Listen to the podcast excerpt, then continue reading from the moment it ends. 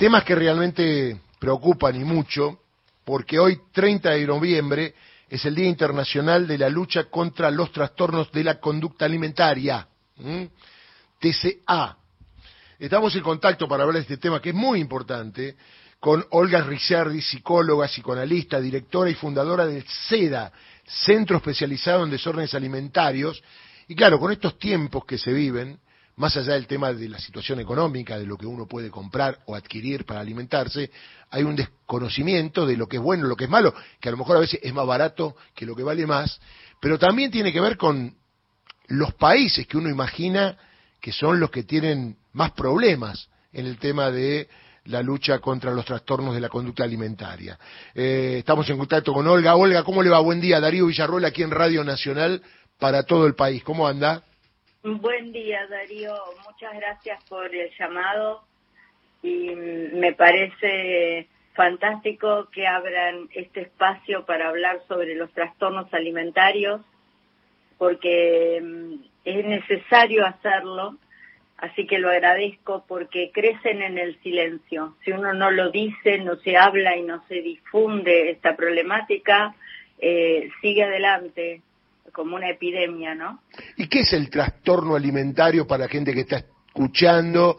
Porque la palabra es fuerte, pero a lo mejor inclusive alguno tiene algún problema y no lo sabe porque nunca consultó a nadie, nunca nadie le dijo nada, a lo mejor escuchando este programa dice, uy, a mí me pasa esto. Claro, bueno, eh, básicamente me voy a referir a los más a los que sí son más conocidos y si se quiere más graves, más graves porque hasta pueden llegar a poner en riesgo la vida, que son la bulimia y la anorexia. Hay otros a los que también si tenemos el tiempo me voy a referir. Eh, la bulimia y la anorexia son dos trastornos que tienen que ver con la alimentación, con en el caso de la anorexia, restringir la alimentación, el interés permanente en bajar de peso, en perder peso, en que la, la imagen corporal se parezca lo más posible a esos ideales que los tenemos representados desde hace muchos años ya, por ejemplo, por la Barbie, ¿no? y nosotros diríamos si una persona, una mujer estuviera en, eh, con esa con esa proporción de medidas en su cuerpo estaría casi con un pie en la tumba. Entonces tenemos ideales, parámetros que no tienen nada que ver con la salud. Es un tema cultural también, ¿no? De cómo se habla del tema a nivel mediático, ¿no?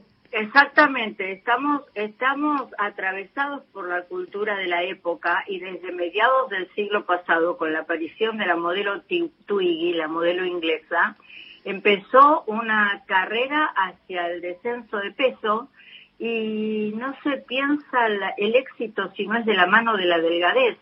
Si bien ahora se visibiliza mucho más la aceptación de lo que llamamos los cuerpos reales, lo cual está muy bien, eh, nosotros queremos vincular esto con la buena nutrición, a lo que tenemos que apuntar a que cuando una persona se nutre sanamente, su cuerpo tendrá la proporción que tiene que tener y va a, va a estar estéticamente en la mejor situación posible, pero lo importante es la nutrición, que es lo que nos permite la salud, ¿Y qué es una buena nutrición? es más profundo esto, ¿no?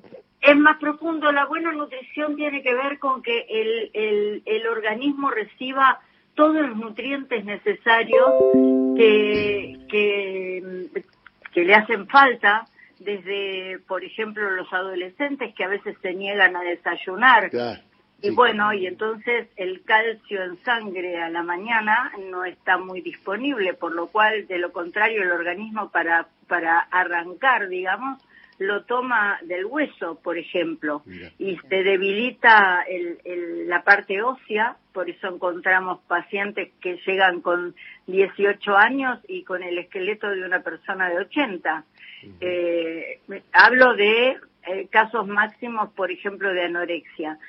Pero también quiero, mm, quiero hacer un hincapié, en el caso de la bulimia se da eh, otra situación, pero que tiene mucho que ver también, que es el, exceso de ingesta alimentaria en forma de atracón y después de eso el vómito inducido para compensar lo que fue el exceso y, y para que esto no represente una suba de peso. No tiene todo que ver con el peso, tiene que ver con algo bastante más profundo, o sea, la cultura nos empuja hacia la delgadez, pero tiene que ver con algo más profundo que es la palabra. Eh, las personas cierran la boca para no hablar al mismo tiempo que las cierran para no comer en la anorexia y en la bulimia tragan palabras en forma de comida y las vomitan para no pronunciarlas. Entonces, ¿eh? estamos en un tiempo en donde la imagen y la velocidad arrasa con todo y no está el tiempo de que circule la palabra, la palabra, las ideas, los deseos, está eso muy obturado, porque bueno, en la sociedad de consumo hace falta tantos objetos, ¿no es cierto? Hacen falta tanto, tanto que, que hay una, un, apuro por conseguir a veces objetos materiales y no hay un tiempo que eso sí, eh, lo, lo, digo como a manera preventiva para los oyentes, de sentarse a la mesa, de preguntarle a los hijos cómo estás, cómo te sentís, te está pasando algo que quieras comentar, o sea, salir salir de la corrida del día a día. Qué bueno eso. Y es tan difícil, ¿no? Es bueno y tan difícil en este ritmo que llevamos, ¿no? Exactamente. Entonces, la bulimia y la anorexia y, y, otros trastornos, después si tenemos tiempo los menciono, eh, tienen que ver con las causas son psíquicas, el síntoma se expresa en lo alimentario, generando un deterioro orgánico, a veces llegando al riesgo de muerte. Entonces, eh, como se expresa en todos estos espacios, eh, eh, le, le, le, tiene eh, los, interesados en trabajar estos temas estamos vinculados a distintas disciplinas, a, la psicología, a la psiquiatría, a la nutrición, a la medicina. Por eso el tratamiento hay que tener mucho cuidado y buscar un tratamiento que sea interdisciplinario, porque no se puede, no se puede curar estas patologías, porque de paso quiero decir algo bueno, tienen cura. Está bueno. Tienen cura. A ver, le voy a hacer una pregunta eh, mi compañera Aquí Flor Ibáñez. Sí, hola Olga, porque aparte pertenezco al universo femenino que ha crecido con esa cosa de, ay, se te ve el rollo, qué sé yo. Entonces tenemos una cosa natural de vergüenza o de cuidar el cuerpo eh, y al mismo tiempo eh, la ansiedad que nos genera la vida que llevamos. Entonces es un combo que mm, escucharte nos hace mucho bien para entender que todo empieza por, por, la mente y el tema de, la, de las palabras, ¿no? Eh, todo lo no dicho como la adicción. Así que este, pasa por ahí, ¿verdad? Flor, exactamente. Mucho gusto, Flor. Mucho gusto, eh, sí, sí, hay que, hay que mm, profundizar esto. Les agradezco esta convocatoria porque hoy es el día de la lucha contra los trastornos alimentarios y eh, en SEDA, SEDA se fundó hace 26 años y es increíble que lo que hubo fue un crecimiento, o sea, no, no disminuyó nunca eh, la presentación de casos y a partir de la pandemia tuvimos un crecimiento del 50%, pero no solo en nuestro país. Nosotros en septiembre hicimos una, una semana de sensibilización interprofesional para la lucha contra los trastornos alimentarios en Bogotá, Colombia, y la preocupación era total. Estuvimos en las universidades, la Nacional, la Javeriana, la casi todas las universidades en las carreras de salud y, y están atravesados por la misma problemática igual que nosotros.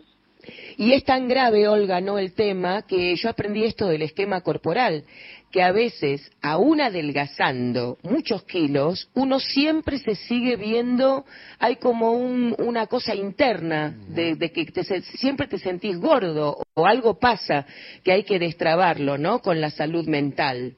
Exactamente, porque uno de los síntomas más penosos es la distorsión de la imagen corporal. Yo hace muchos años ya atendimos una paciente que por suerte estaba de alta también hace muchos años y tenemos contacto y sabemos que está muy bien. Por eso es otro dato que quiero pasar, que no son enfermedades crónicas. Los trastornos alimentarios tienen cura si el tratamiento es adecuado. Y esta, esta paciente en su momento, ya no, no lo es, está muy bien, eh, tenía 27 años y 25 kilos. Mm. Estaba su cuerpo cubierto de lanugo porque tenía y presentaba hipotermia, no tenía casi cabello, era mm, literalmente piel y huesos. Mm. Sin embargo, tuvimos que internarla de urgencia porque estaba bradicárdica, tenía 30 pulsaciones por minuto al borde del paro cardíaco y entonces eh, cuando yo la acompañé, la internaron, ella se tomaba el hueso ilíaco, que les puedo asegurar que era transparente, se veía el, agujero del hueso ilíaco, y decía, ¿y yo qué hago con este rollo? Claro, se veía gorda igual, claro. Un rollo, ahí donde había hueso, entonces es, es uno de los síntomas eh, más tremendos. Y y también les quiero decir que lo más peligroso de los trastornos alimentarios es que el síntoma es egosintónico. ¿Qué quiere decir egosintónico? Al que lo, al paciente no le molesta su síntoma, no se quiere curar. es traído, por eso es tan importante que los profesionales de la salud, que, que los docentes, que los padres estén advertidos de que los hijos que padecen esto, tanto varones como mujeres, eh, es una cuestión de mayor prevalencia en el género femenino, pero que se puede dar y está en crecimiento en general en todos, eh, se van a negar porque no hay conciencia de enfermedad. Entonces, para curar una enfermedad, lo primero que necesitamos es conciencia de que la hay. En estos casos, arrancamos menos 10 porque no hay conciencia de enfermedad. Por lo cual, todo el entorno, todos tenemos que poder ser, por lo menos es nuestra intención desde SEDA, detectores de la patología. La última le hago y la estoy saludando. ¿Cuál es el país que tiene más eh, propensión a este tipo de enfermedades? Bueno, desde hace muchos años, eh, por un estudio que hizo la Organización Mundial de la Salud, el, los, mayor número de casos lo presentaban en Japón. Bien, y le pregunto, ¿y quién le sigue a Japón? Para Argentina, así que tenemos que tener mucho cuidado. O sea, ¿Argentina está segundo? Sí, Argentina en segundo lugar. Mira vos, por eso está bueno tratar estos temas.